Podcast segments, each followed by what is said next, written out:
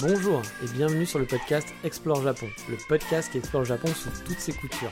Des conseils voyage, de la culture ou bien de la vie tous les jours en passant par l'apprentissage du japonais, partons ensemble une fois par semaine pour ce magnifique pays qu'est le Japon. Bonjour à tous, cette semaine on va pas se balader, je vais plutôt vous parler d'une expérience que j'ai vécue ces dernières semaines. Car oui, j'ai failli avoir un working visa, sans parler japonais et en plus avec un anglais qui est tout pourri. Mais alors là, vous dites comment? Comment c'est possible? Et J'étais pistonné par les picards surgelés pour être le seul type de société au Japon qui parle uniquement français. Ça paraît étrange, mais pourquoi pas? Et je trouvais un boulot de mascotte euh, du Mont Saint-Michel pour représenter le Mont Saint-Michel qui a été envoyé à travers tout le Japon pour euh, bah, représenter fièrement la France. Et du coup, j'aurais pas de mots à dire, juste à bouger en tous les sens. Eh bien tout ça, on va en parler dans la suite de l'épisode et je pense que ça pourra intéresser certains d'entre vous car c'est une solution pour avoir un working visa qui n'est bah, certes pas accessible à tout le monde, on va pas le cacher, mais dont on parle très rarement. Mais avant tout ça, on va présenter bah oui, le fameux sommaire. Et en vrac, on va boire de la bière, on va manger sur le port de Kobe, on va en apprendre un peu plus sur le boulot de freelance au Japon et on va suivre un tout nouveau résident japonais. Et oui, attention, attention, une petite faille spatio-temporelle est en train de se créer, car oui, ce podcast a été enregistré il y a quelques jours, il y a quasiment une semaine, et j'ai eu des informations depuis euh, qui ont été mises à jour, et plutôt de tout refaire le podcast, parce qu'il y a plein de choses qui sont encore bonnes. Euh, je vous ferai un petit erratum à la fin du focus, vous comprendrez pourquoi euh, en écoutant la fin du focus. Donc je voulais vous prévenir de ça, parce que voilà, il y a eu des petites modifications, j'ai eu des news par rapport à tout ce que je vais vous raconter dans cet épisode. C'est vraiment très personnel, hein. donc c'est sur ma situation personnelle, c'est pas sur la situation en général, donc vous en saurez un petit peu plus mystère. Et un autre truc, bah du coup j'en profite pour en parler et de faire cette petite pause dans l'épisode, cette pause spatio-temporelle encore une fois, parce qu'on est, on est plus loin dans cet épisode, j'ai rajouté cette partie en quelque sorte. Je voulais vous parler des visas, parce que vous l'avez peut-être vu, mais peut-être que vous ne le savez pas. Euh, les visas travail et les visas étudiants vont être acceptés à nouveau au Japon et le sont déjà en fait. Officiellement, ils vont être annoncés le 8, je crois, euh, le 8 novembre, donc dans quelques jours. Mais en fait, officieusement, les visas sont déjà activés. Moi, j'ai beaucoup de connaissances qui étaient bloquées pour des visas travail, voire pour des visas étudiants, qui ont vu leur situation être débloquée il y a une semaine. Donc, euh, voire un petit peu plus. Donc euh, j'ai un ami par exemple, ça fait un an qu'il est bloqué, qu'il attend de pouvoir aller au Japon. Il avait un visa travail, mais il ne pouvait pas y aller euh, parce que bah, on lui refusait tout simplement. L'immigration refusait sa venue au Japon, malgré le fait qu'il avait une visa, malgré le fait qu'il avait un travail, etc. Ça ne passait pas. Et là, eh ben, il y a une semaine et demie environ, on lui a dit, euh, son employeur lui a dit, bah, c'est bon, c'est bon, tu vas pouvoir venir au Japon. Ils lui ont gardé son visa, heureusement, parce que c'est un employeur japonais, donc ils auraient pu, au bout d'un an, se dire, bon, bah, c'est bon, mais on va passer à autre chose. Donc il a eu de la chance. Euh, et, du coup, bah, ils lui ont dit c'est bon, maintenant ça s'est décanté, tu peux venir. Donc euh, c'est vrai que depuis une semaine et demie, on sait un, peu, il y a des gens qui ont commencé à pouvoir revenir au Japon. Les étudiants aussi euh, peuvent revenir, ça, commence à être actif. J'en connais qui ont pu revenir avec un visa étudiant. Donc pour tous ceux qui avaient un visa travail ou visa étudiant, bah, peut-être que vous n'avez pas encore eu l'info. Je pense pas parce que ça commence à bien circuler sur Internet. Puis je suppose que vos écoles ou votre employeur vous l'a vraiment dit. Mais bon, on ne sait jamais, il y a peut-être des gens de ce podcast qui n'étaient pas au courant, donc je vous passe cette information-là, j'en profite. Normalement, je ne fais pas trop dans la news Japon, mais c'est un truc un petit peu important, donc euh, c'est quand même, les frontières sont fermées depuis un an, donc c'est quand même un truc, je pense que certains d'entre vous l'attendent quand même avec impatience. Par contre, gardez bien en tête que le visa vacances, lui, n'a pas encore été réactivé. Donc on sait que ce n'est pas un visa en plus, hein, c'est pas vraiment un visa, c'est, on a le droit d'aller en vacances justement pendant trois mois sans visa. Mais là, actuellement, c'est toujours pas le cas. Il n'y a pas de news là-dessus. Il y a des rumeurs qui disent de plus en plus pressantes que c'était les mêmes rumeurs hein, qui disaient qu'en novembre, les, working visas et les, et, les, visas de travail allaient être acceptés à nouveau. Mais bon, suivant comment va bouger le Covid, ça peut peut-être changer. Pour le visa vacances, en tout cas, qui reviendrait début de l'année prochaine. Et euh, bien sûr, ça serait sous condition. On ne connaît pas vraiment encore. Euh, encore une fois, c'est pas sûr à 100%, donc commencez pas à réserver, parce que je sais qu'il y avait des gens en plein Covid, parfois, qui m'envoyaient des messages en me disant bah, Tu crois que j'ai bien fait? J'ai réservé un billet. J'étais là, je, bah, en ce moment, non, tout est fermé, puis ils vont pas rouvrir comme ça. Mais je sais qu'il y a des gens qui sont très impatients. Euh, donc, vous pouvez hein, tenter, tenter le risque, mais euh, rien n'assure que, les visas vacances seront rouverts. Mais en tout cas, voilà, c'est les, dernières rumeurs pour début janvier et que ça serait sûrement sous condition. Donc certains pays, donc peut-être pas le nôtre, hein, ça va dépendre aussi encore une fois de l'évolution du Covid en Europe, etc., ou au Japon. Euh, il y aurait sûrement des conditions aussi, bah, de, le vaccin. Si vous n'êtes pas vacciné, a priori, il y a quand même très peu de chances, je pense, faire un peu à Madame Irma, mais il y a quand même peu de chances que vous puissiez rentrer sans être vacciné. Hein. À mon avis, ça va être une des conditions. Un simple test PCR ne suffira pas. Euh, sachant qu'il y aura peut-être des tests PCR à faire sur place, c'est possible aussi qu'ils sont quand même coûteux au Japon, euh, beaucoup plus qu'en France, qu'il était gratuit pendant très longtemps et qui maintenant sont payants, mais là-bas c'est encore beaucoup plus cher. Ça peut être 200 euros un test PCR, hein, pour vous dire. Et c'est pas aussi simple, hein. il n'y a pas des, petites guérites partout. Hein. On oublie souvent qu'en France on est quand même assez privilégié pour tout ça. il y a aussi sûrement d'autres contraintes, peut-être il y aura des le fait de devoir rester trois jours dans un hôtel, euh, voilà, un genre de, choses comme ça. C'est possible, voire plus. Donc euh, peut-être que ça sera compliqué pour vous si vous avez décidé de partir qu'une semaine, parce que partir une semaine, faire beaucoup de frais pour rester trois jours dans un hôtel enfermé, c'est pas très cool. Voilà, ah, on va pas se le cacher. Donc c'était les petites news. Pour l'instant, les visas vacances, on n'en sait rien, c'est des rumeurs, mais ce qui est assez positif, c'est que ça faisait partie d'un lot de rumeurs qui était aussi avec les visas travail la, rumeur du visa travail et, de, et des visas étudiants qu'on a annoncé depuis quelques temps en novembre. Et effectivement, ça c'est euh, bah, même avant novembre, parce que c'est fin octobre que ça a commencé à se mettre en place. Donc effectivement, on était, euh, c'est les mêmes rumeurs qui tournaient ensemble, donc on peut avoir bon espoir peut-être pour janvier, mais là encore, ça va dépendre euh, bah, de l'évolution du Covid, hein, vous vous doutez bien. Et puis bah, pour ceux qui ont des projets de working visa ou des projets étudiants, bah, vous savez que a priori, vous pouvez euh, revenir au Japon. Le PVT, je ne sais pas. Je ne pense pas que le, permis Working Visa soit remis un peu en circulation, mais peut-être. Ça, j'avoue, j'ai pas l'info. Donc voilà, c'était un, dans cette petite faille spatio-temporelle qui, bien sûr, n'était pas du tout prévue, car on est dans Back to the Future par rapport à l'enregistrement. Euh, et euh, donc j'avais, surtout prévu là, vous de faire du coup de vous dire que, bah voilà, principalement, il y a des informations sur le focus qui changent. Donc voilà, vous allez le voir.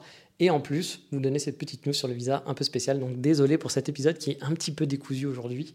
Euh, mais vous allez voir, c'est un épisode très intéressant. J'espère qu'il va vous passionner. Peut-être qu'il ouvrira justement la porte du Japon à certains d'entre vous. Et sur ce, eh bien, on reprend donc cette faille. Oui, je suis très très nul en, FX spatiaux, je, dois l'avouer. On reprend, on reprend la suite de l'épisode. Arrêtons-nous là, c'est pathétique. Mais allez, en parlant de résidence au Japon, vous le savez, avoir un visa au Japon, c'est pas la chose la plus simple au monde. Pour vivre, sur place sur du long terme, bah, vous avez le choix de vous marier en gros avec une Megumi ou un Juichi. Non, vous ne pouvez pas le faire avec les deux en même temps. Bah, je suis désolé, je ne pense pas que ça soit légal au Japon. Vous pouvez aussi monter votre société pour avoir un business visa ou encore trouver une entreprise qui va sponsoriser votre visa via un working visa, un visa travail. Il y aura aussi d'autres visas comme le visa culturel, et je ne parle pas des PVT et autres visas étudiants non plus, qui sont encore autre chose. Aujourd'hui, on va plutôt faire un focus sur le working visa. Et vous vous en doutez, pour avoir un working visa, bah, il faut trouver une entreprise qui va avoir besoin de vous. Et euh, aussi qui va devoir justifier pourquoi elle a besoin de vous et pas d'un japonais auprès de l'immigration. Bah oui, pourquoi on embaucherait euh, le petit Thomas, Julien ou Nicolas euh, plutôt que Juichi et Megumi? Pourquoi? Et pourquoi un garçon aussi? J'aurais pu donner un nom de jeune fille française Juliette, Isabelle, Sarah, Gwendoline, Kelly, je sais pas, Iman, n'importe quoi, il y a plein de noms. Mais voilà, euh, pourquoi, pourquoi cette entreprise japonaise devrait embaucher, euh, bah, voilà, vous embauchez vous en tant qu'étranger et pas un japonais, il faut pouvoir le justifier auprès de l'immigration. De plus, vous embauchez pour cette société et vous faire un visa, bah, ça va leur faire des frais, ça leur coûte un peu d'argent. Bref, si vous parlez pas super bien japonais, que vous avez un bon niveau d'anglais pour une entreprise internationale, voire parfois bah, il vous faudra aussi les deux, bah, cela, ça peut être un peu compliqué de trouver du coup un working visa. En plus, pour travailler pour une entreprise japonaise, bah, parfois le fait de travailler justement dans une entreprise japonaise, ça en a découragé plus d'un. Les entreprises japonaises n'ayant pas toujours une bonne réputation pour les conditions de travail qui sont très différentes de chez nous.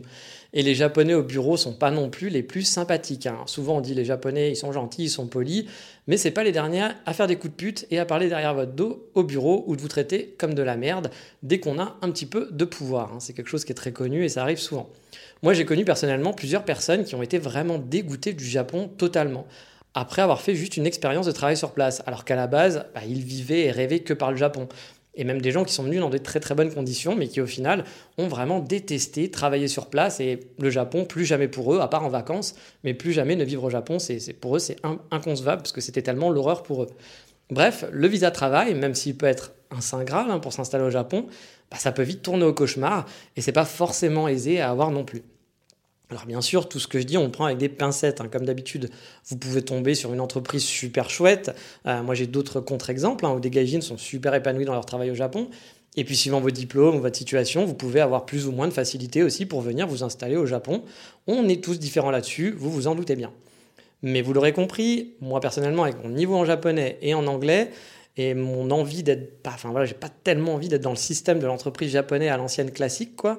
L'option working visa ça me tentait pas vraiment. Ça a jamais été vraiment une option que j'avais mis dans les top priorités. Moi pour venir au Japon j'optais plus pour monter ma boîte ou pourquoi pas si je trouvais la Megumi idéale me marier sur place.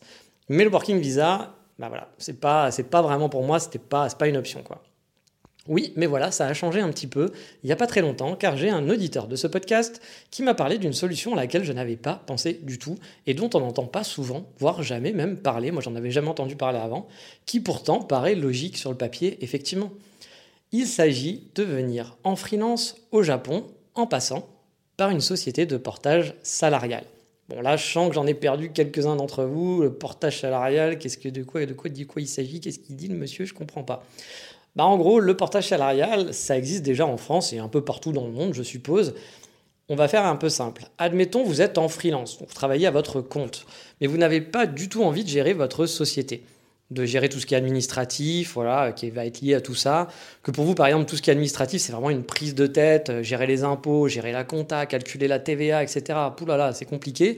Et que vous préférez être comme un salarié, c'est-à-dire recevoir un salaire à la fin du mois, tout en la gardant la liberté de travailler avec différents clients et de gérer votre travail et votre temps comme vous le voulez. Bah, c'est là que le portage salarial intervient.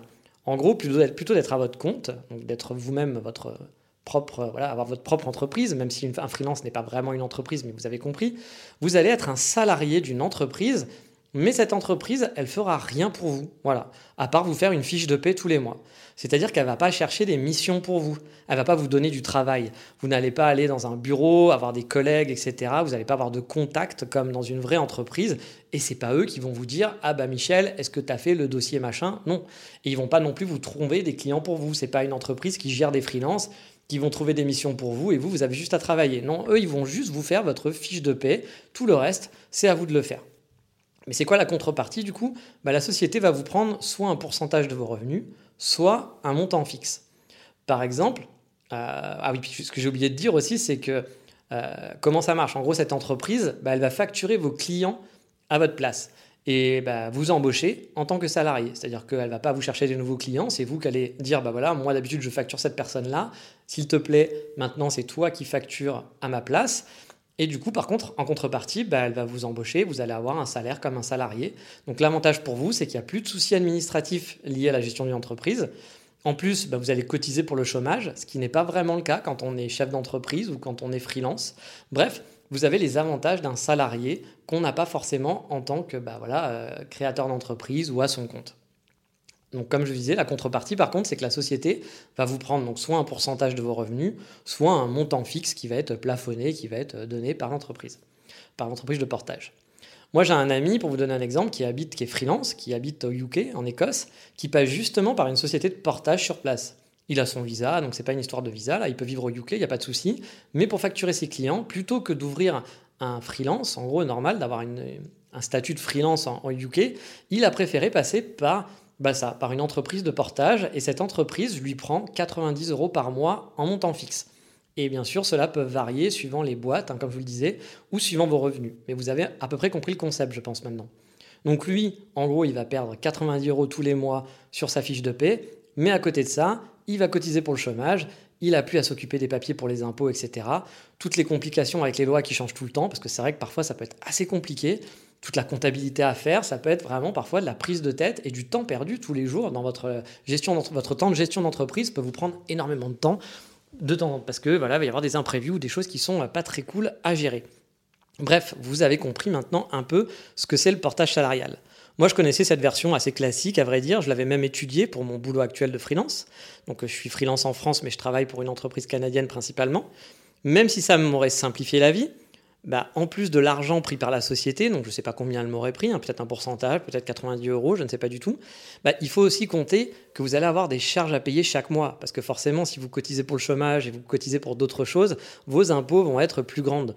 Plus vous allez avoir des charges patronales qui vont être déduites bah, de la société, et la, la société, elle ne va pas les prendre pour eux, le charge patronale, elle va le prendre sur ce que vous facturez. Donc vous allez avoir beaucoup moins d'argent sur votre salaire à la fin du mois.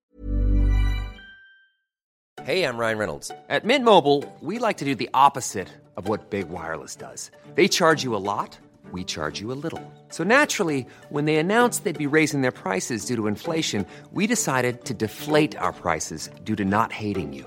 That's right. We're cutting the price of Mint Unlimited from $30 a month to just $15 a month. Give it a try at mintmobile.com slash switch. $45 upfront for three months plus taxes and fees. Promo rate for new customers for limited time. Unlimited more than 40 gigabytes per month. Slows. Full terms at mintmobile.com. Mais c'est vrai que j'avais pas pensé au fait que la société de portage salarial pouvait faire pour vous ou demander un working visa. Car même si techniquement c'est votre employeur, on, est d'accord là-dessus, hein, et que dans les faits, bah, on va dire qu'ils n'ont quand même pas besoin de vous pour une mission ou autre. Donc bah, pour moi, c'était plus une prestation de service euh, que, vous, que vous vous payez et donc, bah, dans, mon, dans, mon, esprit, même si c'est légal, pour moi, c'était inconcevable qu'on puisse avoir un visa de travail via une société de portage salarial. Ça m'a même pas effleuré l'esprit, euh, pour vous dire, hein, j'y ai même pas pensé une seule minute. Oui, mais voilà, comme je vous le disais, un auditeur est parti vivre à Kyoto grâce à ça. Il est donc passé par une société de portage internationale pour avoir son visa et s'installer à Kyoto, tout en continuant de travailler en freelance à distance avec son ancien employeur en France. Il s'est mis d'accord avec son employeur, son employeur lui a dit tu fais ce que tu veux, tu vas vivre où tu veux, mais nous, on gérera rien, c'est-à-dire que c'est à toi de te démerder, en gros. Nous, on va pas te faire un visa, on va pas faire, etc., etc. Donc, si tu as moyen d'aller, tu vas aller vivre au Japon, pas de problème, mais débrouille-toi. Nous, on fera les, fera pas les démarches. Tu seras en freelance très bien, tu nous factures très bien, mais tu te débrouilles. Donc, là, tout de suite, je vais tout de suite vous, calmer un petit peu parce que je vois que certains doivent être sûrement excités en, se disant Waouh, trop bien, mais je vais pouvoir aller partir au Japon, c'est génial. Moi, euh, je suis euh, livreur des ou je suis je sais pas quoi, et euh, bah, génial, je vais faire ça au Japon. Alors, je vais vous calmer tout de suite. Hein. C'est pas si simple que ça. Il y a plein de conditions à remplir pour pouvoir avoir ce sésame tant convoité.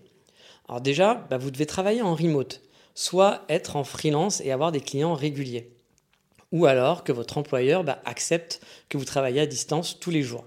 Et là, il n'y a pas de ah bah lundi prochain, tu vas monter sur Paris parce qu'on a la réunion avec machin, etc. En étant au Japon, bah, vous vous doutez que ce genre de choses, c'est impossible. Vous n'allez pas pouvoir venir une fois par mois, ça va vous coûter cher en billet d'avion. Euh, puis euh, c'est pas genre ah oui, j'avais pas prévu, mais en fait jeudi on fait la réunion. Bah non, parce que voilà, vous n'allez pas pouvoir partir du jour au lendemain. Donc il faut quand même être très flexible et que votre entreprise accepte et soit très flexible là-dessus. Euh, bah, comme je vous le disais, faire des allers-retours comme ça en France, ça va pas être possible. C'est pas comme si vous habitiez à Marseille, à Lille et que vous deviez aller à Paris, euh, voilà, et prévoir ça une semaine à l'avance. Et surtout, bah, si vous devez faire ça une fois par semaine ou une fois par mois, en étant au Japon, ça va être compliqué. Donc il faut être capable de travailler 100% du temps en remote et pouvoir gérer aussi le décalage horaire. Parce que là, il y a deux solutions. Soit votre entreprise, entreprise bah, va pas l'accepter, et donc, bah, à vous de faire les calculs pour voir bah, quels seront vos horaires sur place au Japon. Parce que vous ne ferez pas du 8h-18h du coup. Euh, si l'entreprise n'accepte pas que vous travaillez quand vous voulez et que vous soyez en décalage avec les autres euh, employés français, et eh ben, vous devrez euh, travailler avec des horaires qui seront totalement décalés. Ça sera peut-être bizarre. Moi, par exemple, en travaillant avec mon client canadien, si je devais faire des horaires en suivant les horaires du Canada, en étant au Japon, mes horaires devraient être de travail de 23h jusqu'à 7h du matin. Et oui, si votre employeur veut que vous soyez disponible aux heures normales de bureau, eh bien vous n'aurez pas le choix, ça sera comme ça.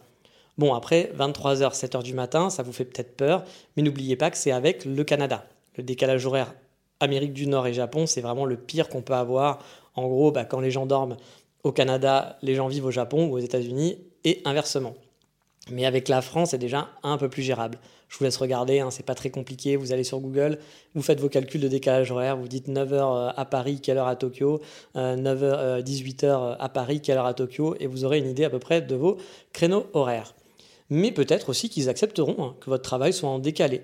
Mais vous devrez du coup jongler parfois avec des horaires de réunion qui ne seront pas des heures conventionnelles pour vous, par exemple.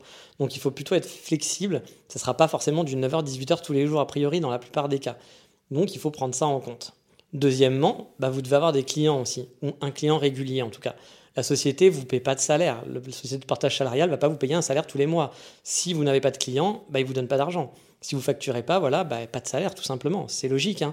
mais certains peuvent peut-être avoir du mal à comprendre le principe du salariat en portage salarial. C'est pas un salaire qu'on vous donne. L'entreprise prend pas un risque en disant ah bah il va sûrement nous ramener de l'argent tous les mois. Non, si vous facturez pas, eh ben vous avez zéro. Et si vos revenus sont pas réguliers, forcément ça va poser un problème pour l'immigration et pour la société de portage. Là, j'ai pas d'infos à ce sujet, mais peut-être que si pendant deux mois vous n'avez pas de salaire, je pense que ça peut poser un problème au niveau de l'immigration c'est possible. Ensuite, bah, il y a le salaire que vous allez toucher. Pour être clair, je vais me prendre en exemple, ça vous fera une bonne idée des frais à prendre en compte. Alors, en freelance, on paye moins de taxes. Hein. Vous ne le savez peut-être pas, mais on va payer moins de taxes que si on est avec une entreprise ou si on est salarié, tout simplement. Mais c'est normal parce qu'on va cotiser moins de choses, on n'a pas de vacances, on n'a pas de congés payés, etc. Donc, c'est normal d'avoir moins de taxes. Actuellement, par exemple, je facture mon client environ 4000 euros tous les mois. Et une fois que j'ai vidé bah, toutes les taxes que je dois payer en tant que freelance, il me reste environ 2900 euros sur ces 4000 euros. En portage, avant de vous expliquer en détail, j'ai eu deux offres pour le moment, de deux sociétés différentes. Une qui était une société internationale, donc qui gérait, bah voilà, qui avait plein de sociétés un peu partout, mais en gros c'était des sociétés partenaires, donc à qui on donnait de l'argent, et une autre qui était une société vraiment au Japon, et donc qui faisait du portage en local sans intermédiaire. La première société, donc qui était la société de mon auditeur qui m'en avait parlé, eux, ils me proposaient, donc je vous le rappelle, hein, moi je suis à 2900 euros en ce moment, ils me proposaient un net de 1700 euros, sachant que je pense que toutes les charges n'étaient pas comprises et qu'ils ne comprenaient pas aussi certaines TVA. Donc techniquement, j'aurais eu moins de 1700 euros. Donc ça fait quand même, si on regarde, 1200 euros de moins que ce que je gagne maintenant. Et encore une fois, je pense que ça aurait été encore, encore de l'argent encore en moins. Et l'autre société qui était en local, eux, me proposaient un net de 1600 euros aussi. Et à mon avis, je pense que tout n'était pas non plus compris. Même s'il y avait un petit peu plus de choses comprises, je pense, chez eux. Et c'est là le problème. Parce que vous l'avez bien remarqué, on perd beaucoup d'argent. En tout cas, sur du, portage comme ça à l'international. Donc pour faire du portage salarial à l'étranger, il faut certains revenus. Voilà, si vous voulez pouvoir vivre correctement. Alors bien sûr, hein, pour certains, 1700 euros, c'est beaucoup, c'est un bon salaire. Mais pour moi, je connais mon rythme de vie. Vous savez que je consomme par exemple beaucoup de café, hein, c'est mon truc. Et comme je vous l'ai déjà dit, je ne veux pas vivre au Japon en mangeant que des cups ramen, en vivant comme un étudiant, en n'allant jamais au resto et en ne pouvant pas sortir parce qu'il faut faire des économies. J'ai donc un budget minimum de 2000 euros net, qui hélas bah, n'a pas été rempli par ces sociétés de portage salarial. Je n'ai pas réussi à atteindre ces conditions. Et je, vous je vais vous expliquer comment et pourquoi mon net est passé de 2900 en freelance actuellement à 1700 euros net, parce que c'est quand même beaucoup, beaucoup en moins. Voilà. Et encore 1700 euros net, c'était le mieux que j'ai eu. Alors déjà, bah, il y a les charges. Au Japon, on dit souvent, ah, les impôts sont moins chers. Ce qui est franchement totalement faux. Je ne trouve pas que les impôts sont moins chers qu'en France. Peut-être que voilà, c'est un chouïa moins cher dans certains cas, mais vous n'allez pas non plus vous retrouver avec, je ne sais pas, euh, des économies monumentaux. Les charges salariales sont environ de 15%, et les charges patronales sont entre 15 et 24%. Donc tout ça, bah, vous devez l'enlever de ce que vous allez facturer à votre client. Ensuite, les impôts sur le revenu commencent à 10%. Et c'est comme en France, il va y avoir des paliers. C'est-à-dire que si vous avez un certain revenu, et eh bah, tout ce qui est au-dessus de, de ce revenu palier, vous allez devoir payer des taxes encore en plus. Plutôt d'être à 10%, vous allez être à 20% sur ce que vous gagnez en plus de ce palier. Et ça peut monter à 30%, 40%, etc., suivant combien vous gagnez il ne faut pas oublier, il y a aussi la fameuse taxe de la ville, qui est l'équivalent en gros d'une taxe d'habitation, mais c'est pas tout à fait pareil, parce que ça se base déjà sur la ville où vous habitez, et c'est basé sur vos revenus sur l'année. Donc ça peut aller de 4% de vos revenus dans certaines villes à 10% parfois. Et oui, et 10% de ce qu'on gagne, bah sur 2000 euros, c'est 200 euros qui partent tous les mois. Donc ça fait un peu mal quand même. C'est plus, vous n'êtes plus à 2000 euros, vous êtes à 1800 euros par exemple. Ajoutez ça, les frais pris par la société de portage, parce que oui, la société de portage prend des frais. Bah, par exemple, la première que j'avais consultée me prenait, tenez-vous bien, 800 euros de frais. Oui, 800 euros de frais, plus 440 euros pour faire ma fiche de paie par une société japonaise. Parce que les 800 euros, bah, c'était en gros la facturation et la gestion, et tous les mois, hein, c'est pas juste un one-shot. Hein. Donc sur mon salaire, ils prenaient tout ça. Et les 440 euros, bah, c'était la société japonaise sur laquelle, qui était finalement mon employeur, qui allait me faire ma fiche de paie. Et donc, voilà, ça faisait un intermédiaire de plus. Donc, du coup, j'avais 800 euros plus 440. Et en plus, il fallait compter divers autres frais bancaires et aussi, il faut compter le change. Parce que, bah oui, euh, l'entreprise va, pas vous va pas vous payer en euros. Donc, l'entreprise va devoir vous payer en US. Donc, si vous êtes en dollars US, les trois quarts du temps, ou en yens si c'est du local, et vous vous doutez bien que bah, si vous êtes en Europe, bah, votre société que vous facturez, bah, vous allez devoir les facturer soit en euros, vous allez peut-être les facturer en dollars, mais du coup, eux, ça va leur faire des, frais bancaires, et parfois, ça peut vite monter. Tous les, frais, les taux de change et les frais bancaires peuvent faire en sorte que vous perdiez 100 euros, par exemple, juste sur les, par exemple, bah, sur les 4000 euros que vous avez facturés, vous allez peut-être facturer 100 euros, perdre 100 euros juste en frais bancaires. Et mine de rien, 100 bah, euros plus 100 euros plus 100 euros, ça commence à faire beaucoup. Donc là, même sans tous ces frais bancaires et ces frais de taux de change, j'étais quasiment à 1350 euros de frais pour la société de portage. Et qui, attention, hein, parce que tout ça, c'était sans décompter la TVA, car il y avait une TVA à facturer là-dessus. Donc il fallait compter, je ne sais plus combien était la TVA, mais encore plus d'argent, peut-être 200 euros de plus ou quelque chose. Donc j'aurais été à 1500 euros en moins. Et dans les 1700 euros nets qu'il m'avait proposé, il ne comptait pas la TVA. Donc j'aurais eu encore moins que 1700 euros net. Et la deuxième société, là c'était plus surprenant, parce qu'il me prenait moins cher, elle prenait 900 euros, tout compris ce qui était normal au, final parce qu'il n'y avait pas d'intermédiaire au Japon, c'était une entreprise qui était déjà au Japon. Alors là, il y avait aussi la TVA, mais bon, j'ai pas fait les calculs, je pense qu'avec la TVA, on était peut-être à 1000 euros et quelques. Donc voilà, c'était assez, plus intéressant déjà que les 1350 euros. Plus, ils m'ont proposé une autre solution qui était assez sympa, qui s'appelle le legal rent. Alors le legal rent, c'est quoi? Bien en gros, votre employeur, la société de portage donc, elle va payer pour vous votre loyer. Bon, vous doutez bien que c'est pas juste comme c'est pas juste vous payez votre loyer que vous allez économiser un loyer, hein, forcément. Vous emballez pas. Vous allez payer votre loyer, bien sûr, mais c'est juste que votre employeur va payer en son nom le loyer, un peu finalement comme si vous étiez un expatrié euh, envoyé par une grosse entreprise française qui va tout gérer pour vous, vous n'avez rien à faire, ils font tout, vous arrivez, vous avez une très bonne paye, ils vous payent votre loyer parce que vous êtes le roi et tout va bien. Bon, là c'est presque comme ça, sauf que bah, forcément, la somme du loyer, elle va être prélevée de votre brut. Donc en gros, moi qui facture 4000 euros euh, voilà, à mon client, eh bien là, l'entreprise de portage va facturer aussi 4000 euros à mon client, mais va déduire 600 euros pour un loyer de 700 euros par exemple. C'est-à-dire que si mon loyer est de 700 euros, que j'ai trouvé un appartement à 700 euros, ils vont, eux, payer 600 euros et du coup bah, me le déduire de mon brut. C'est normal. Donc mon brut ne sera plus de 4000 euros, mais de 3400 euros. Alors vous dites, je comprends pas, pourquoi? Du coup, c'est toi qui payes ton loyer, qu'est-ce que ça fait tout ça en fait? C'est quoi l'avantage?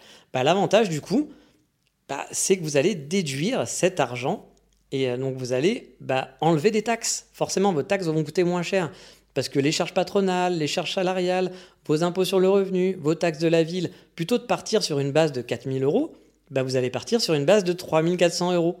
Et forcément, 10% bah, de 4000 euros, ça fait moins d'argent que 10% de 3400 euros à sortir. C'est logique.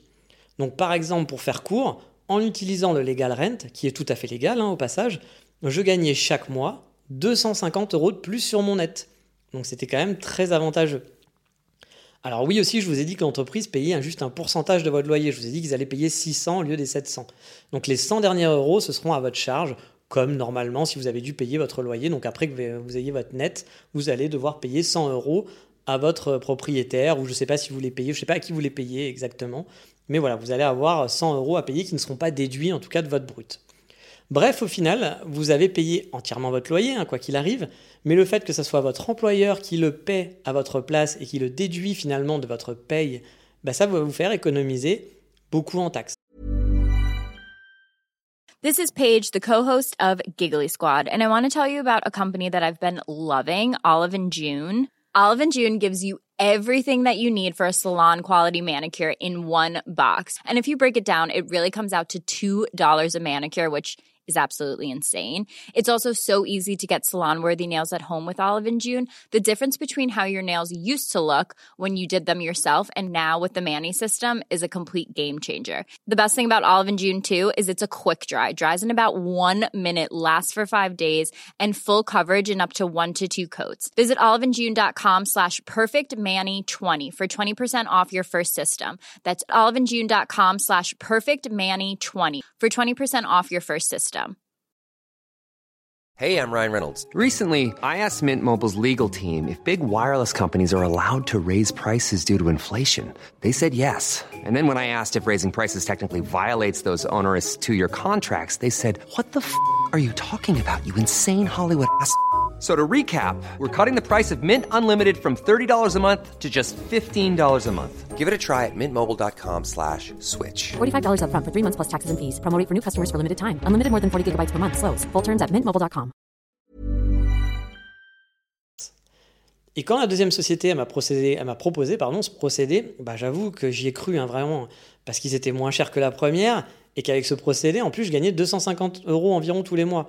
Donc je pensais passer au-dessus des 2000 euros. Donc j'étais en train de me dire, ouh, ça sent bon, je vais peut-être pouvoir aller au Japon. Vu que bah, la première était à 1700, forcément, vu qu'elle coûtait moins cher et que je me faisais en plus des économies, ça sentait super bien.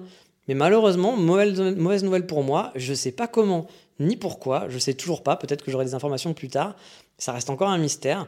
Avec eux, j'arrivais à 1600 euros net.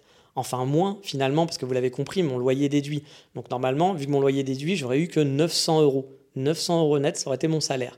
Mais bon, le loyer était déjà payé. Donc si je remettais le loyer dessus, euh, dans l'équation, ça faisait que j'étais à 1600 euros. Mais bon, voilà, j'étais quand même en dessous des 1700 et je n'ai toujours pas compris pourquoi, parce qu'ils étaient moins chers que les autres et qu'en plus, bah voilà, il y avait le système de légal Rennes qui est censé me faire gagner de l'argent. Donc j'ai pas compris comment je pouvais arriver en dessous. J'ai demandé, euh, j'ai demandé la question Enfin, j'ai posé la question, j'attends la réponse. Euh, je devais avoir un rendez-vous. Bah là, j'enregistre ce podcast, voilà, une semaine à l'avance. Donc peut-être que d'ici là, j'aurai, la réponse. Euh, je vous ferai peut-être un erratum euh, dans, dans la description ou à la fin de cet épisode, je rajouterai peut-être quelque chose. Mais voilà, je ne sais toujours pas pourquoi je paye. Enfin, c'est moins intéressant alors que pourtant, ça devrait l'être beaucoup plus et que j'avais bah, misé pas mal là-dessus parce que au vu de la première offre, je me disais il y a peut-être moyen que je puisse partir, que j'atteigne mes 2000 euros net. Alors encore une fois, vous allez vous dire 2000 euros net, mec, t'es fou, etc on est tous différents là-dessus. Hein. Moi, je sais, je vous en ai déjà parlé plein de fois. Euh, je déteste euh, les, grosses, enfin, les, grosses discussions sur les forums que j'ai vues euh, énormément de fois où des gens vont s'engueuler en disant Mais comment ça, les courses au Japon, tu payes 500 euros, moi je paye que 50 euros par mois. Ah non, moi c'est 200 euros, mais moi je paye 150 euros d'électricité. Voilà, les gens qui vont s'engueuler sur leurs frais, on est tous différents. On ne vit pas de la même façon. Si vous allez louer une cabane à Hokkaido, ça va vous coûter beaucoup moins cher que si vous avez un appartement à Shibuya. Forcément, vous n'allez pas avoir les mêmes frais, donc vous allez devoir gagner beaucoup plus d'argent. Peut-être que vous, 1000 euros vous suffira, alors que quelqu'un d'autre, bah, il lui faudra 3000 euros parce qu'il aura des enfants, parce que sa femme ne travaille pas, ou parce qu'il a un train de vie, et c'est son train de vie, c'est son choix. Comme vous avez le droit de vivre en disant, bah voilà, moi j'ai un t-shirt, un short, ça me suffit, euh, je, mange, je mange quasiment rien, je manque des, des, cups, des cups ramen, je sors pas, je dépense pas d'argent, c'est un choix. On est tous différents. Donc euh, voilà, Commencez pas à vous dire, mais 2000 euros net, il est fou, etc. Si vous commencez à penser comme ça, ça ne sert à rien et tous ces calculs et tous les exemples que je vous donne ne vous servent à rien. C'est toujours, il faut le remettre dans son contexte. Moi, je vous explique juste par rapport à combien, pour vous donner un exemple, hein, pour que vous ayez une idée, que je gagnais 2900, là, je gagne 2900 euros net par mois tous les mois en étant freelance en France, enfin en étant nomade, mais voilà, en France. Et voilà combien, combien euh, j'aurais pu avoir au Japon. Donc ça vous donne une idée. Après, à vous de faire vos calculs et de voir bah, si c'est possible pour vous, si c'est pas possible, si vous acceptez de ne pas gagner beaucoup. Après, attention, il y a l'immigration qui passe par là. C'est-à-dire que si votre brut est pas assez grand, l'immigration vous dira non. L'immigration japonaise n'est pas là pour prendre n'importe qui. Moi, c'est la bonne nouvelle par contre que j'avais, parce que c'était mon autre problème. Moi, j'avais deux problèmes quand j'ai commencé ça. C'est me dire, est-ce que mon net sera assez grand? Donc la réponse a été non, pour moi en tout cas. Et l'autre souci, c'était est-ce que mon profil conviendra à l'immigration japonaise? C'est-à-dire le profil, c'est-à-dire mes diplômes. Je n'ai qu'un bac plus 2, mais j'ai 20 ans d'expérience de domaine, donc ça compense. Parce que normalement, il faut un bac plus 3, mais ça dépend aussi, encore une fois, de vos capacités. Si vous travaillez par exemple sur une plateforme pétrolière, que vous avez des capacités spécifiques, mais que vous n'avez pas de diplôme, bah, vos diplômes, l'immigration japonaise sera moins regardant. Mais voilà, par contre, bah, si vous êtes, je ne sais pas, euh, boulanger euh, et que vous avez euh, un an d'expérience mais que vous avez qu'un bac plus 2, et eh bah peut-être que ça sera plus compliqué pour vous de passer l'immigration. C'est comme ça, hélas. C'est pas mathématique, voilà, mais effectivement, parfois c'est plus compliqué. Et moi, la bonne nouvelle que j'ai eue, c'est que avec mon brut, c'est-à-dire que le Japon ne regarde pas le net que vous aurez. Donc là, par exemple, même si j'avais gagné que 900 euros net, qui est ridicule, euh, pour l'immigration, on se doute bien que 900 euros net, c'est pas le salaire qu'ils attendent d'un immigré au Japon. Euh, le, Japon est un pays raciste, enfin, ils sont pas très ouverts en tout cas, euh, ils n'ont pas envie que n'importe qui vienne dans leur pays. c'est comme ça, c'est les règles. Donc si vous gagnez, euh, techniquement, si vous gagnez 900 euros net, l'immigration ne va pas vous accueillir les bras ouverts. Sauf qu'ils ne regardent pas le net, ils vont regarder votre brut. Et moi, mon brut est à 4000 euros. Donc forcément, pour eux, c'est déjà plus intéressant. Ce qu'ils ne savent pas, c'est que derrière, effectivement, ah bah, je perds énormément d'argent avec le portage salarial. Ça, ils voilà, le regardent pas. Donc c'est pour ça que mon profil passait. Donc ça, c'était la bonne nouvelle pour moi, c'était que mon profil pouvait passer, que avoir un visa 3 ans en passant en partage salarial, c'était totalement possible. Donc ça, c'était plutôt voilà, la bonne nouvelle euh, pour moi. Mais bon, comme vous le voyez, il bah, faut avoir quand même de, bons revenus hein, pour pouvoir en profiter. Parce que voilà, le truc, c'est que c'est pas tout fini. Il y a encore des frais derrière ça. Bah oui, ça s'arrête. C'est pas, ça s'arrête pas justement, ça continue. Car euh, c'est pas votre société de portage qui vous, enfin, qui vous envoie travailler dans une succursale au Japon. Voilà, vous n'êtes pas euh, chez L'Oréal et L'Oréal vous a dit, bah voilà, on a besoin de toi euh, au Japon, etc. Donc, on, on, va faire toutes les démarches. Bah non, là, c'est vous êtes freelance vous passez par une société de portage qui est juste un service, qui n'est pas là pour vous. Donc bah, le visa, ça va être à votre charge. Les frais de visa vont être à votre charge. Ce n'est pas la boîte de portage qui va le payer pour vos beaux yeux. Donc la société de portage va sûrement s'occuper des démarches, peut s'occuper des démarches en tout cas, donc pour vous, mais ils vont vous prendre de l'argent, forcément, parce qu'ils vont se prendre déjà une commission, parce qu'ils vont faire le travail, hein, forcément, et puis, euh, puis c'est eux qui font la demande, hein, donc c'est pas vous, vous pouvez pas dire, ah bah non, mais moi je vais faire la demande à votre place, comme ça j'économise, vous le faites pas, bah non, parce que c'est eux qui font une demande de visa pour vous.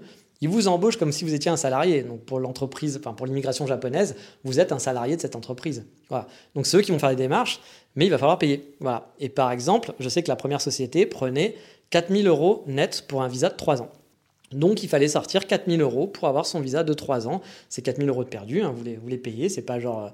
Euh, c'est comme ça. Sachant qu'ils avaient encore des frais en plus, le premier mois, je crois qu'ils prenaient, euh, je sais plus, 300 euh, euros de frais le premier mois, je ne sais pas pourquoi, donc ils avaient encore des frais supplémentaires. Donc comme vous voyez, ça coûte très très cher, il faut quand même avoir les moyens pour faire ça. Malheureusement, ça ne sera pas pour tout le monde. Donc, euh, après, oui, donc il y a les 4000 euros pour les 3 ans, et donc 3 ans plus tard, il faudra sûrement aussi repayer quelques euros pour renouveler votre visa.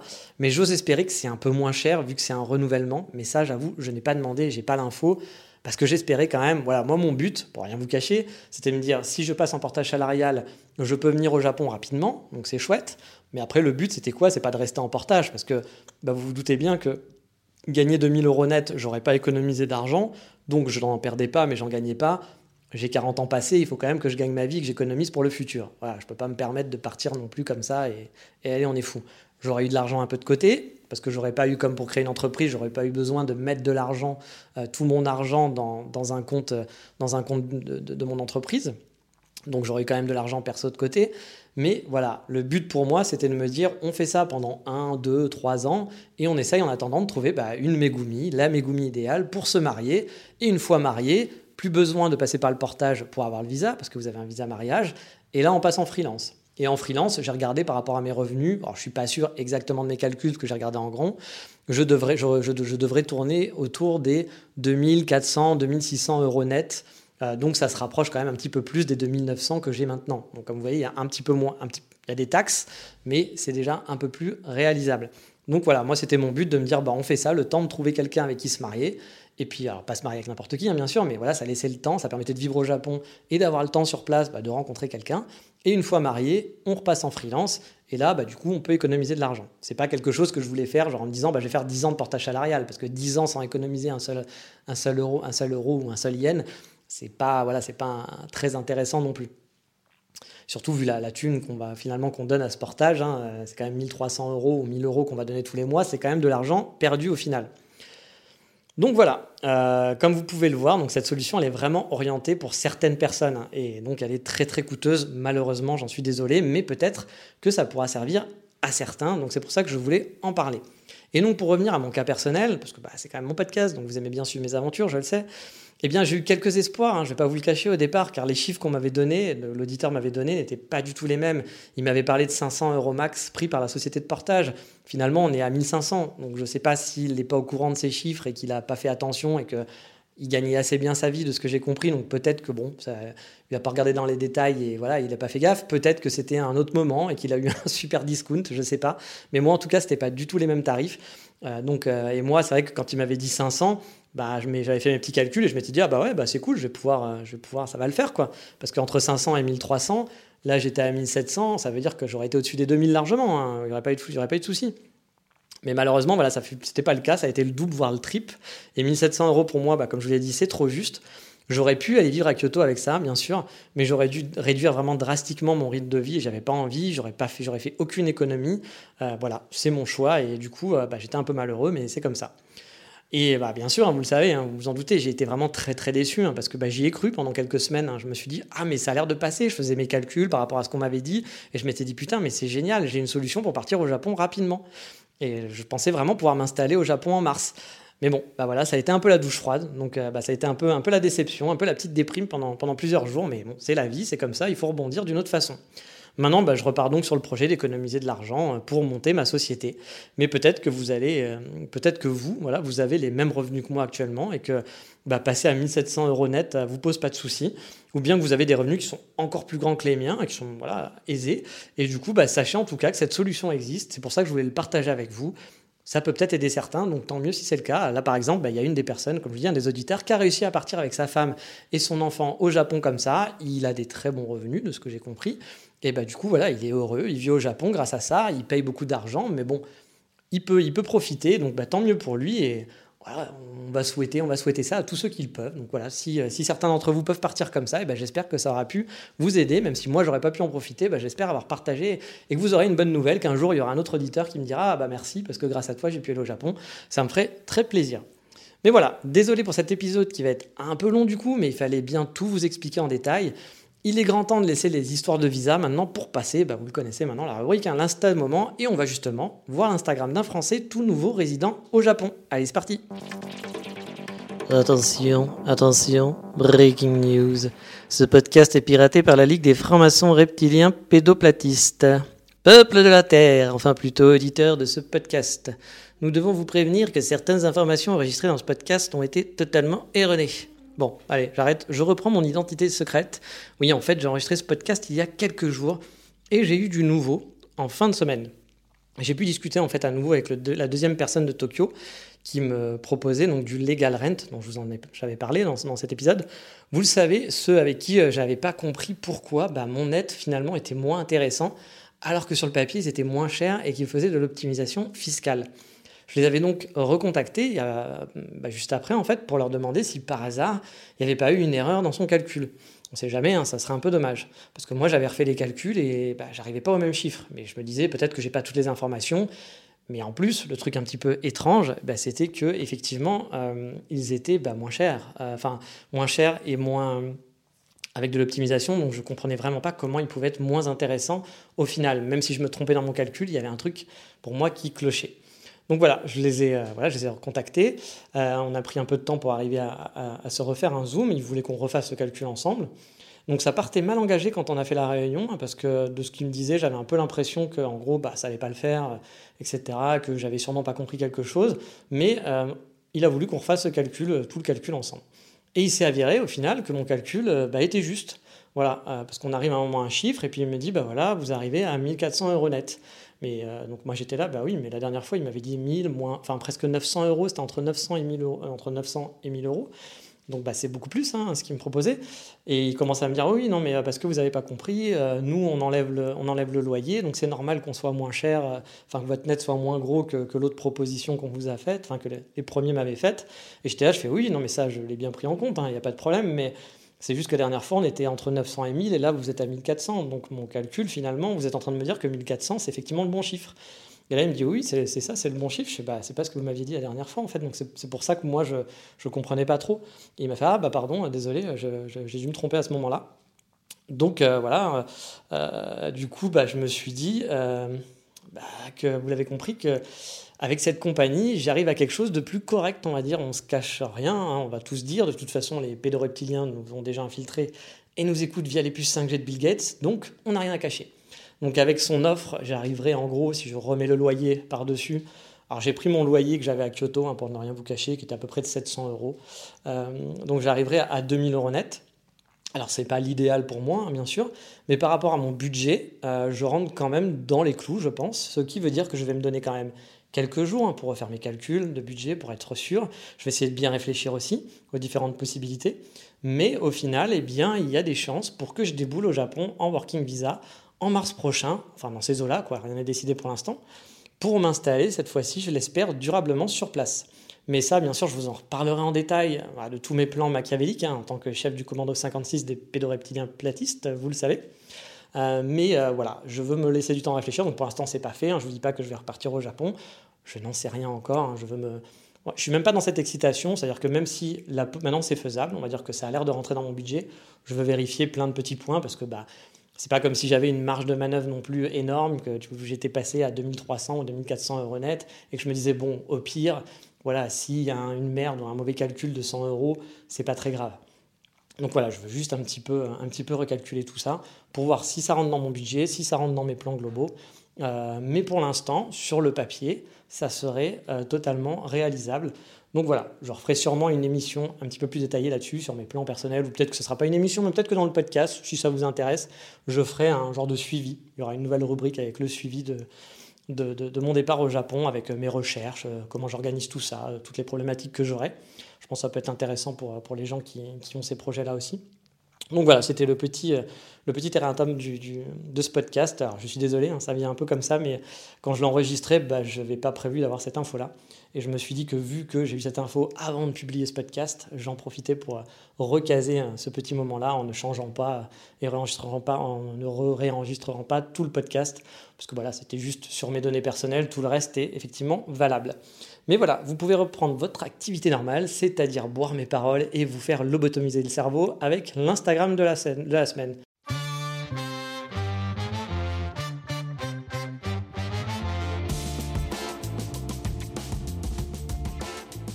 Et oui, aujourd'hui, je vous parle d'un ami que j'ai connu bah, en fait, je ne connais pas vraiment, puis je me souviens pas du tout comment on s'est rencontrés, parce que c'est un ami virtuel que j'ai jamais rencontré en vrai, mais avec qui j'ai beaucoup parlé, car on a la même passion pour le Japon, comme beaucoup d'entre vous a priori.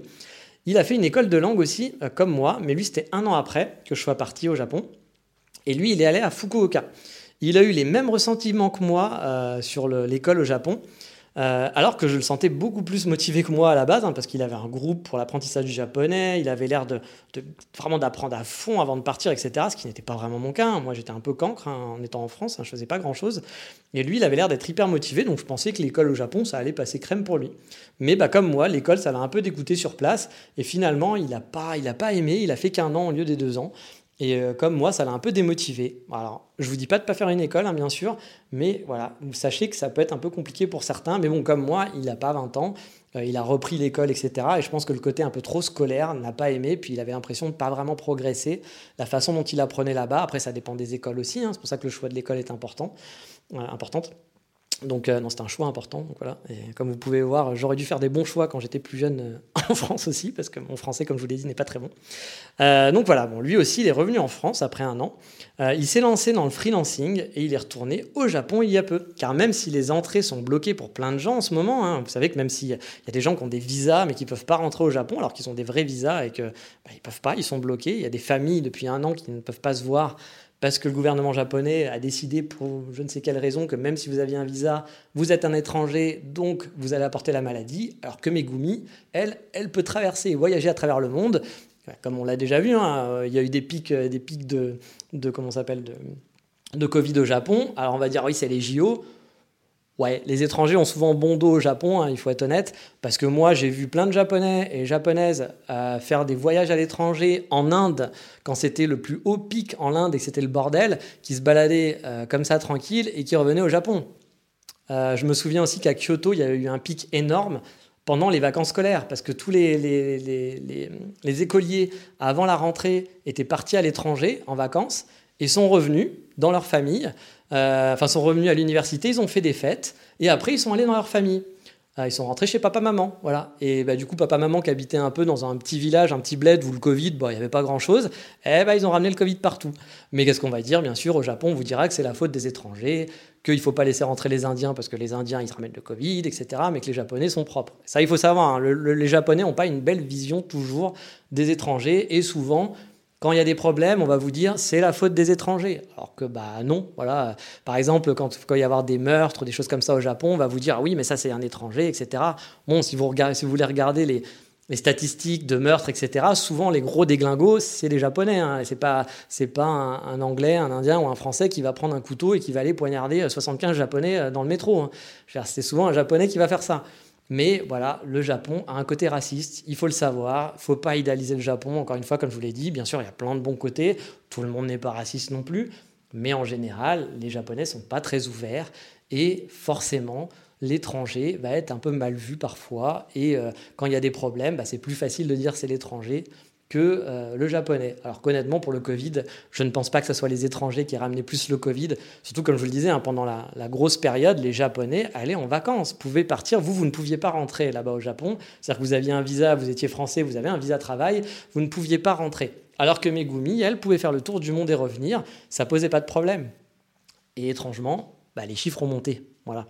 Donc même si les JO aussi n'ont pas dû aider, hein, bien entendu, il hein, ne faut pas non plus, euh, euh, voilà. Encore une fois, il ne faut pas faire blanc ou c'est pas blanc ou noir. Souvent c'est gris, voilà. Euh, donc a sûrement un peu, tout le monde est un peu en faute, mais voilà, il ne faut pas non plus dire c'est que les étrangers ou inversement. Donc bref, pourquoi je dis tout ça? Bah, Parce que normalement, lui, n'aurait pas pu aller au Japon, euh, c'était le, principe. Mais qu'est-ce qu'il a fait? Bah, Il a écrit à l'ambassade, tout simplement. Il a écrit à l'ambassade du Japon en France. Il leur a expliqué qu'il voulait monter une entreprise euh, au Japon et qu'il voulait du coup prospecter. Alors vous allez me dire, ah, le mec, il a pipoté tout ça pour aller au Japon. Non, parce que c'est vrai, il voulait vraiment monter une société au Japon. Et donc, bah, voilà, il s'est dit, pourquoi pas, je tente ma chance. Euh, pour l'instant, c'est fermé, mais voilà, ça coûte rien. J'écris une lettre en expliquant mon projet, en disant que je parle un peu japonais, et voilà, basta, voilà mon projet. Et il a été agréablement surpris parce que bah, l'ambassade a dit Ok, on te file un visa spécial, tu peux y aller pendant trois mois. Donc il a pu partir cet été, euh, pendant trois, enfin il a pu partir, je crois que c'était pendant l'été, fin de l'été. Il a pu partir au Japon et il avait un visa trois mois qui n'est pas un visa touriste, qui n'est pas un visa quoi que ce soit, c'était pas un visa, un visa business, c'était un visa spécial euh, attribué pour pouvoir aller au Japon pendant trois mois. Donc il est arrivé, lui, euh, il, est, donc, il voulait monter son entreprise à Fukuoka. Euh, et du coup, bah, finalement, il va pas monter son entreprise, mais il va se marier bientôt avec une japonaise. Et son installation définitive sur Fukuoka est donc en cours. Il n'a pas beaucoup de photos sur son compte Instagram, parce que c'est quand même ça qu'on parle, on ne parle pas juste de sa vie et son œuvre, mais ça peut vous permettre bah voilà, d'avoir de suivre des tranches de vie japonaises sur Fukuoka, et peut-être qu'il va en mettre un peu plus souvent. Et bah, comme vous le savez, moi c'est des comptes que j'aime bien suivre, de voir un peu la vie de tous les jours des gens, et pas que des superbes photos de sakura, de cerisier, ou des, des photos magnifiques de paysages, même si c'est sympa c'est quand même cool aussi de voir des photos euh, de la vie de tous les jours. Mais voilà.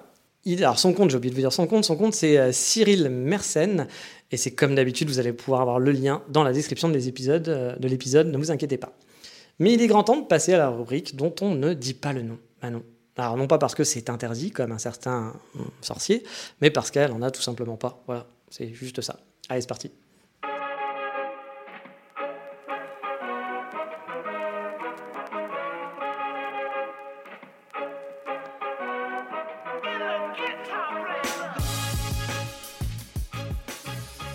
Et cette semaine, je vous emmène sur la marina de Kobe, connue pour sa fameuse tour, la tour de Kobe entre autres, et son centre commercial qui donne sur la mer et son petit port de plaisance. Et c'est justement dans le centre commercial qu'on va aller boire des bières et manger. Je vais vous parler de Hop Stand Land Shop Kobe. C'est un peu long comme euh, nom de resto. Pas sûr qu'il soit très bon en marketing, mais bref. Cet izakaya, même si ça ressemble plus à un pub traditionnel, on va dire, qu'à un, izakaya, hein, se trouve de l'autre côté, donc pas en face de la mer. ils sont au rez-de-chaussée, donc au premier étage. Vous suivez bien, oui, n'oubliez pas que le premier étage au Japon, c'est le rez-de-chaussée chez nous. Et qu'est-ce qu'on y trouve? Eh bien, comme dans tous les izakaya qui se respectent, hein, on va trouver des sélections de bières, des yakitori, des trucs qui vont être frits, et même du camembert frit. Bah oui, soyons fous, hein, on va se faire plaisir. Alors c'est le genre d'endroit pour aller boire et grignoter avec des amis. Hein. Ça fait pas du tout izakaya traditionnel, comme je l'ai dit, ça sent pas le vieux traditionnel qui pue, enfin quand je dis qui pue, qui pue le graillon, euh, qui fait un peu vieillot, etc. Mais qu'on kiffe bien, on aime bien hein, ce genre d'ambiance au Japon. Euh, mais là, ça fait plus, ouais, plus un pub, on va dire. Moi, j'y suis allé deux fois et à chaque fois, bah, j'ai bien bu et j'ai bien mangé sur place. Donc c'est pour ça que je vous en parle. Le lieu, franchement, il est assez quelconque, hein, comme je vous l'ai dit mais il fait le job, voilà.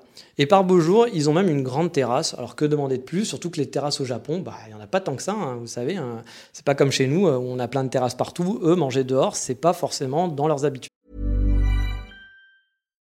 Hi, I'm Daniel, founder of Pretty Litter. Cats and cat owners deserve better than any old-fashioned litter. That's why I teamed up with scientists and veterinarians to create Pretty Litter. Its innovative crystal formula has superior odor control and weighs up to 80% less than clay litter. Pretty Litter even monitors health by changing colors to help detect early signs of potential illness. It's the world's smartest kitty litter. Go to prettylitter.com and use code ACAST for 20% off your first order and a free cat toy. Terms and conditions apply. See site for details. Comme d'habitude, bah, je mettrai les liens Google Maps, euh, Instagram qui vont bien, ainsi que les photos sur le Patreon de l'émission pour les abonnés soutien. Et au passage, je tiens à la remercier pour le soutien du podcast. Ça permet de payer une partie des frais de celui-ci. Puis ça fait toujours plaisir d'avoir des gens qui financent un petit peu le travail. Parce que oui, toutes les semaines, c'est quand même un petit peu de travail. Hein. C'est 3-4 heures par semaine de boulot, le podcast. Vous pensez que je raconte ma vie comme ça en, faisant ça à l'arrache en une demi-heure? Eh bien non, ça prend plus de temps. En tout cas, si vous avez besoin de nourriture euh, et vous avez envie d'avoir de, des brochettes frites, par exemple, euh, ou des brochettes tout simplement, et puis, bah, si vous avez envie de camembert frit, parce que franchement, le camembert frit, c'est cool, hein, on est français, euh, ou on l'est pas, ça fait plaisir de manger du camembert frit. Bah voilà, c'est une bonne adresse pour se poser sur la marinade Kobe. Mais bon, les restaurants, c'est pas ce qui manque aussi sur place. Hein. J'avais fait un restaurant italien aussi, mais on en reparlera une prochaine fois sûrement dans cette rubrique.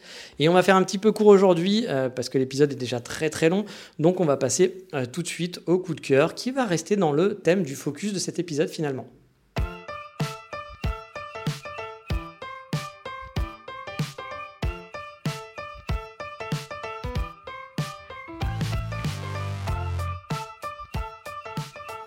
Et cette semaine, le coup de cœur, c'est pour un site internet très intéressant sur le Japon. Je vous ai déjà parlé de son Instagram, mais aujourd'hui, je voudrais vous parler de son blog professionnel. Alors, je suivais son blog perso qui était aussi très très cool à l'époque, et qui l'est toujours hein, au passage, car il est très différent des blogs Japon habituels qui vont vous faire la pub pour tel endroit touristique super connu. Voilà, elle, ou comme moi, hein, parce qu'Explore Japon, parfois je vous fais de la pub, enfin je vous fais de la pub, je vous parle d'endroits très très connus, je vous fais explorer aussi des coins moins connus, je pense, mais voilà, moi aussi, hein, je passe par euh, des, coins, même si par exemple Kyoto, je vous avais jamais fait euh, le, spot euh, Kiyomizu-dera, je vous ai jamais dit d'aller au pavillon d'or, etc. Peut-être qu'un jour, il faudra que je vous fasse effectivement les trucs un peu plus traditionnels, mais tout le monde le fait, donc bon, autant faire un truc un petit peu plus, euh, un peu plus différent, je pense. Même si bon, ça fera pas de mal hein, aussi d'en parler, parce qu'il bah, y a peut-être certains qui, n'écoutent que mon podcast. Bon, je sais pas, ça existe peut-être. Hein. Peut-être que j'ai des fans qui n'aiment que ma voix, qui même s'en foutent du Japon. C'est possible. Qui sait? Vous me faites un petit peu peur dans ces cas-là. Sachez-le. Euh, je rigole bien sûr. Mais euh, donc voilà, donc je suivais son blog, voilà, son blog habituel. Donc euh, son blog, on va dire, de, vie. Elle racontait en gros son quotidien avec ses potes japonais, son travail, ses vacances. Mais comme je vous le disais, elle n'allait pas faire un article sur le Kiyomizu-dera ou je sais quel autre spot touristique. C'était vraiment du classique de sa vie, euh, la vie normale. Parce que quand vous êtes au Japon et que vous habitez, bah, vous n'allez pas vous faire, vous faites pas les spots touristiques. Quand vous habitez à Paris, vous n'allez pas à la Tour Eiffel tous les week-ends, quoi. C'est normal. Euh, donc voilà, bah là c'était pareil, vous suivez son blog. Puis en plus, elle habite à Hiroshima. Donc bon, bah voilà, Hiroshima, euh, c'est un petit peu moins touristique, même s'il y a des endroits qui sont très très connus euh, pour, le, pour les côtés touristes. Mais là, on va parler plutôt de son blog pro. Alors de qui je parle? J'ai parlé d'Hiroshima, j'ai parlé d'une freelance. Peut-être que quelqu'un, si vous suivez un peu les internets, vous la connaissez. Il s'agit de Jude à Hiroshima. Elle est très présente sur Twitter et sur Instagram euh, et euh, franchement très agréable à suivre.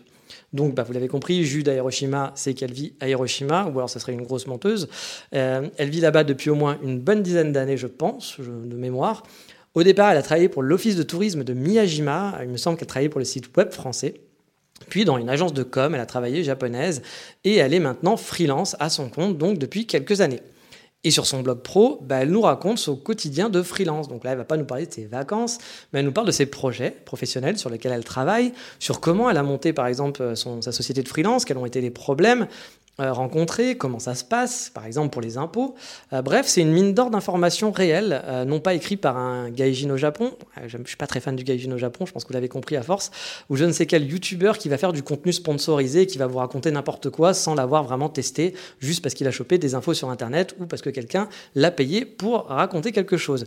Du coup, c'est chouette à lire, c'est une vraie mine d'or, ça permet de se faire une idée du quotidien de freelance au Japon et de récupérer quelques informations précieuses sur le statut de freelance au Japon. Pour la retrouver, bah, c'est pas très compliqué. Hein. Il suffit de taper Jude à Hiroshima et vous retrouverez son blog pro et perso. Euh, bah voilà, c'est pas très compliqué non plus. Voilà, vous allez taper Jude à Hiroshima, vous allez peut-être tomber sur son blog perso avant, mais bon, vous allez sûrement trouver son lien pro. C'est pas très compliqué, mais je vous mettrai les liens quand même euh, sur le Patreon. Donc c'est bien écrit, c'est vraiment chouette à suivre. Moi, j'aime beaucoup son blog. Et là, vous vous dites, mais qu'est-ce que ça fout dans la rubrique coup de cœur? Bah, C'est juste parce que c'est un blog qui m'a souvent aidé à choper des infos. Et vu que je suis en pleine bah, comparaison des différentes options, que ce soit entre le portage salarial, l'entreprise traditionnelle, le freelance, via un visa mariage forcément, hein, car il n'y a pas de visa pour les freelances, vous l'avez compris en tant que tel. Bah, du coup, ça aide beaucoup. Il y a des infos qui sont sympas. Et puis, ça permet voilà, de se faire une idée de la vie, euh, la vie de freelance au Japon. Et peut-être que ça, bah, ça m'arrivera un jour. Je serai peut-être freelance au Japon euh, si je suis marié ou quoi que ce soit. Donc, bah, voilà, c'est des infos qui sont bonnes à prendre. Et bah, pour moi, c'est un petit coup de cœur parce que c'est un blog qui est bien fait. Donc, j'aime bien ce blog-là. J'ai pas de part dans le blog, hein, vous vous doutez bien. De toute façon, je pense pas qu'elle gagne d'argent avec son blog. Donc, euh, donc voilà. Et euh, j'ai critiqué un gaijin au Japon. Hein. Je suis désolé, mais c'est vrai que c'est quelque chose. Moi, je n'aime pas du tout les gens qui font des posts sponsorisés, des machins sans en parler, etc. Donc, je vous en ai déjà parlé. Moi, j'aime pas du tout ça. Après, si vous aimez son contenu, vous avez totalement le droit. On est tous libres, hein, bien sûr. Il n'y a pas de, a pas de souci. Moi, j'avoue, j'aime pas trop ces façons de faire. Il poste partout. Il y a des robots qui l'envoient pour commenter vos blogs. Moi, j'avais un blog sur le Japon, par exemple, et j'avais des dizaines de, de commentaires de lui, justement, qui n'étaient pas vraiment lui, parce que c'était des robots qui venaient commenter. Ça se voyait. Euh, et donc, voilà, toutes ces façons de faire, mais ça marche bien pour lui, hein, parce que je pense qu'il gagne sa vie avec, etc. Donc, euh, c'est très bien, il a eu raison de faire ça. Mais moi, j'avoue, c'est pas ma cam. Chacun ses trucs. Vous, si ça vous dérange pas et que ça vous plaît, ah bah tant mieux. Il faut de tout pour faire un monde, comme disait l'autre. Il faut de tout pour faire un monde. Mais voilà, ce que je veux juste dire, c'est que c'est pas la même ambiance. Sur le blog de, de, Jude Hiroshima, on est vraiment sur du réel. C'est sa vie à elle. Du coup, bah, c'est plutôt chouette parce que parfois, euh, on suit des blogs, on a des informations et finalement, bah, c'est juste des gens qui font des copier-coller, qui n'ont pas testé. Euh, moi, je connais aussi des blogs voyage qui sont jamais allés dans les endroits où dont ils parlent. Hein. Ils copient juste, collent euh, des informations qu'ils ont chopées. J'ai des amis, par exemple, qui sont assez connus au Japon, qui sont voilà, assez connu qui s'amusait à faire des faux posts en disant voilà il faut euh, tel endroit c'est l'endroit à la mode en voyage au Japon par exemple. Ils allaient vous dire voilà il faut aller à tel endroit c'est l'endroit qui est inconnu des touristes et c'est magnifique. Ils faisaient des super photos sur place mais vous savez le genre de photos un peu trompeuse où on va faire une magnifique photo mais finalement autour c'est super moche. Il y a un point de vue qui est cool mais le reste finalement c'est pas très intéressant. Et donc ils s'amusaient à faire ça pour voir comment leur, leur, leur post était repris par d'autres. Et tous les gros blogs c'est ça qui était très marrant c'est que moins d'un mois après, tous les gros blogs que vous connaissez forcément sur le Japon, des gros blogs qui vont dire beaucoup d'infos, qui vont faire beaucoup d'articles voyage et tout, etc., eh ben, faisaient un article en vous disant, expliquant que c'était l'endroit le plus magnifique du Japon, qu'il fallait absolument y aller. Et eux, ça les marrer parce qu'ils étaient allés là-bas pour le fun et ils n'avaient pas trouvé ça top, c'était moche. Et du coup, eh ben, partout, sur tout le, on va dire la, blogosphère francophone japonaise, c'était the place to be, où aller faire ses vacances, l'endroit que personne ne connaît, qu'il fallait absolument y aller. Donc vous vous rendez compte qu'il y a plein de, il y a plein de blogs comme ça qui sont là juste pour faire de l'argent ou pour essayer d'en vivre. Bah, ça se comprend. Moi, ce que j'aime pas trop, c'est quand on le dit pas. Voilà, quand on dit pas qu'on n'a pas vraiment l'info ou quand on invente un truc. Moi, par exemple, quand je vous ai fait euh, mon, petit planning pour euh, pour aller euh, à, Sapporo, bah, je vous l'ai dit, hein, j'y suis pas allé. C'était le planning que j'avais prévu, mais je l'ai pas visité. Donc je vous ai fait un, truc dessus parce que je voulais partager mon planning. Mais après, je peux pas vous dire si c'était bien ou c'était pas bien parce que je l'ai pas fait. Mais j'aurais pu vous le vendre en vous disant, oui, bah, c'était super, je suis allé là-bas, c'était génial. Alors que bah non, non, je suis pas allé, donc je vous le dis. Il y en a plein qui vont pas le dire parce que bah voilà, et ils ont raison, ils font de l'argent comme ça, tant mieux. Mais moi, je suis pas fan. je suis pas fan de ce genre de truc, donc euh, je, préfère vous le dire quand justement il y a des gens qui font pas ça et qui font des trucs plutôt bien. Et Jude Hiroshima, moi, je trouve que c'est c'est plutôt bien ce qu'elle fait. Euh, surtout, bah, si vous voulez, voilà, suivre du quotidien Japon, du vrai quotidien Japon, on va dire, et pas du et pas du de la poudre aux yeux de voyage, comme on dit. Donc voilà, fini pour la parenthèse, je suis désolé, hein, mais c'était pour expliquer un petit peu la petite pique que j'avais, sortie comme ça. Mais voilà, on va s'arrêter là pour aujourd'hui. J'espère que ce podcast aura pu vous aider. Je vous dis donc à bientôt pour un prochain épisode. Et puis bah voilà, si euh, le Working Visa avec le portage salarial c'est peut-être bon pour vous, et bah tentez l'aventure. Et puis vraiment, je serais vraiment très content pour vous si vous pouvez partir et réaliser votre rêve. Moi, j'ai pas réussi. Voilà, ça a fait, ça a fait flop là-dessus. Peut-être que je réussirai d'une autre façon, je l'espère.